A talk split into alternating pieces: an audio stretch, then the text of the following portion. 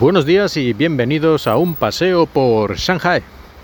Como sabéis, hace bastantes años que no estoy en España y por lo tanto hay ciertas cosas de las que he perdido un poco el contacto, o sea, de las que ya no sé muy bien cómo está la cosa, cosas cotidianas, cosas del día a día, como los precios de las cosas.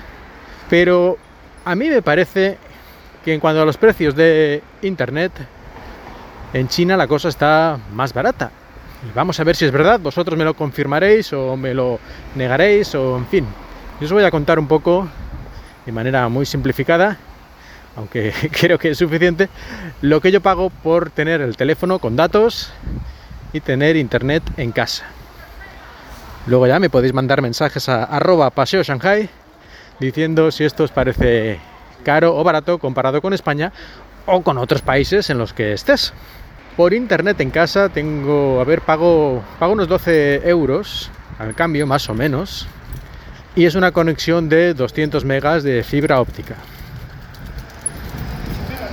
Evidentemente, ya sabéis que en China, siempre que te conectas a alguna página web o servicio que esté alojado fuera de China, pues la velocidad se divide por 10 o simplemente no funciona, como ya hemos hablado en muchas ocasiones pero eso no es culpa de la conexión en sí. Yo creo que la conexión en sí pues está bien y por 12 euros pues yo no le pido más.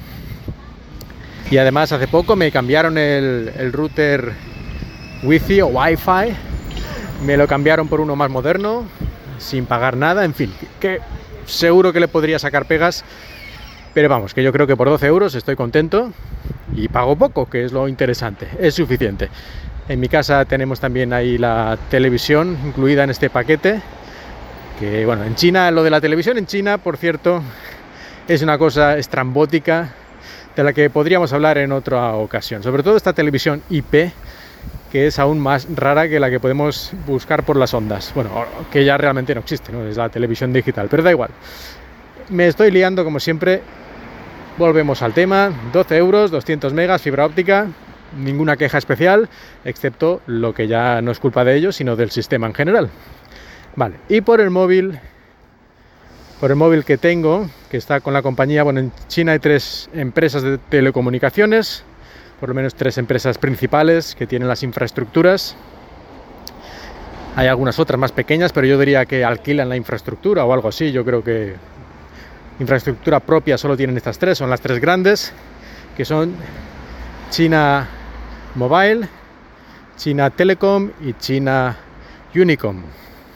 Cada una tiene su fama para una cosa o mala fama para otra, según a quien le pregunte, según las regiones, tienen mejor servicio, peor servicio.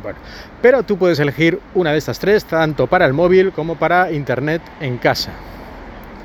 Que por cierto, hasta hace muy poco ni siquiera se podía pasar tu número a otra compañía. Es decir, no había la portabilidad, portabilidad de número, cambiarte de empresa de telefonía sin perder tu número de teléfono hasta hace dos años creo que es. No era posible en China. Impresionante, pero cierto.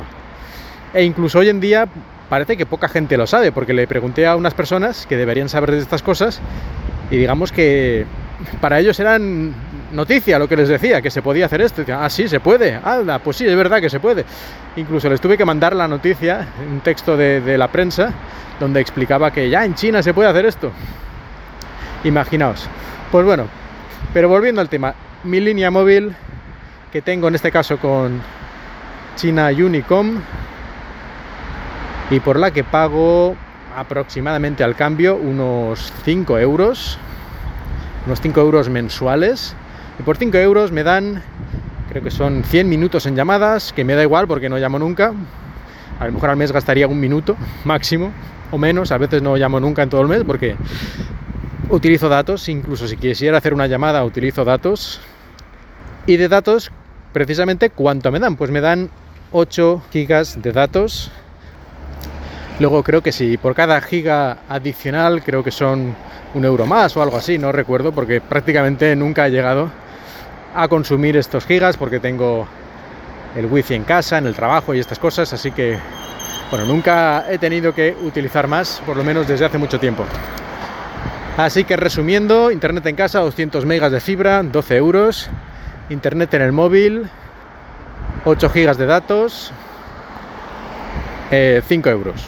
al mes. Y en el móvil, bueno, es, es 4G, creo que no con esa tarifa no me dan 5G, pero bueno, 5G lo único que hace es gastar más energía y 4G a mí ya me va más que rápido, así que no, no lo he en falta en absoluto.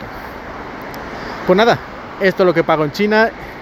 Yo creo que está muy bien, sobre todo el móvil, porque es que, no sé, yo recuerdo que en España hace unos años la gente pagaba 30, 40, 50 euros por tener el móvil. En Estados Unidos también a veces escucho cosas de que gente que paga 100 dólares al mes por tener dos líneas móviles y en la familia y cosas así. Digo, pero ¿y yo estoy pagando 5 euros?